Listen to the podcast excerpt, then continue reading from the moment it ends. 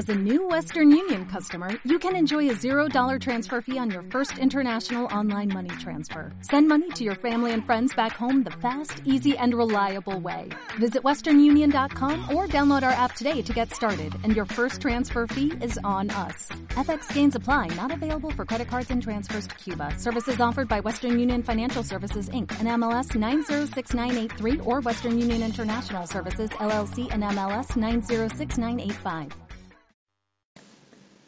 Hola, os voy a hablar sobre el Balcón de Europa. Este gran mirador, que parece precipitarse desde el acantilado al mar, es un lugar con un hechizo especial, que ofrece una privilegiada vista del Mediterráneo y de la costa de Nerja. Además, es punto de encuentro de turistas y nerjeños, tanto de día como de noche. Un balcón lleno de vida, que también posee alta dosis de romanticismo. Un espacio para relajarse, apoyarse sobre la barandilla y contemplar durante el tiempo que sea preciso el azul intenso del mar y su fusión con el cielo en el horizonte. Pero vamos a viajar en el tiempo, hasta el origen de este mirador.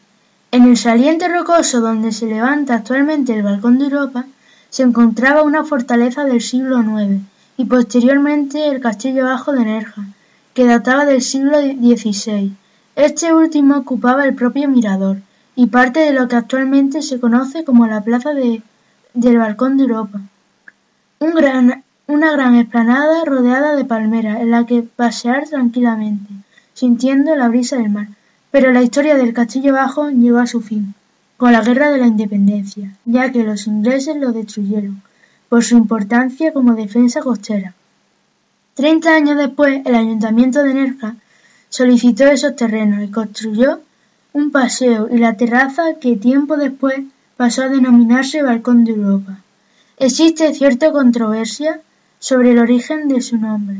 Tradicionalmente se vincula al rey Alfonso XII, que durante una visita a la localidad malagueña en 1865 quedó impresionado con las vistas y lo bautizó como Balcón de Europa. Los historiadores de la zona cuestionan esta versión aunque lo cierto es que en 2003 se colocó en este lugar una estatua del monarca, que comparte espacio con los antiguos cañones que recuerdan el castillo bajo. Al asomarse por el balcón de Europa y mirar hacia abajo aparecen ante nuestros ojos varias playas, con las características agua cristalina de este punto de la Costa del Sol. A la derecha se encuentran las playas del Salón, y a la izquierda la de Calahonda.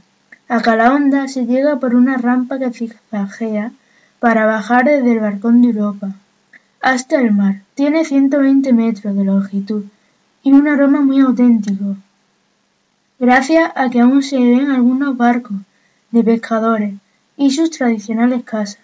Justo debajo del balcón de Europa se halla la playa de la Caletilla, que aunque tiene apariencia de privada, es pública y se accede desde la playa de Calahonda. El balcón de Europa también posee un restaurante en la parte inferior del mirador, el Rey Alfonso, que cuenta con grandes cristales con vistas al Mediterráneo.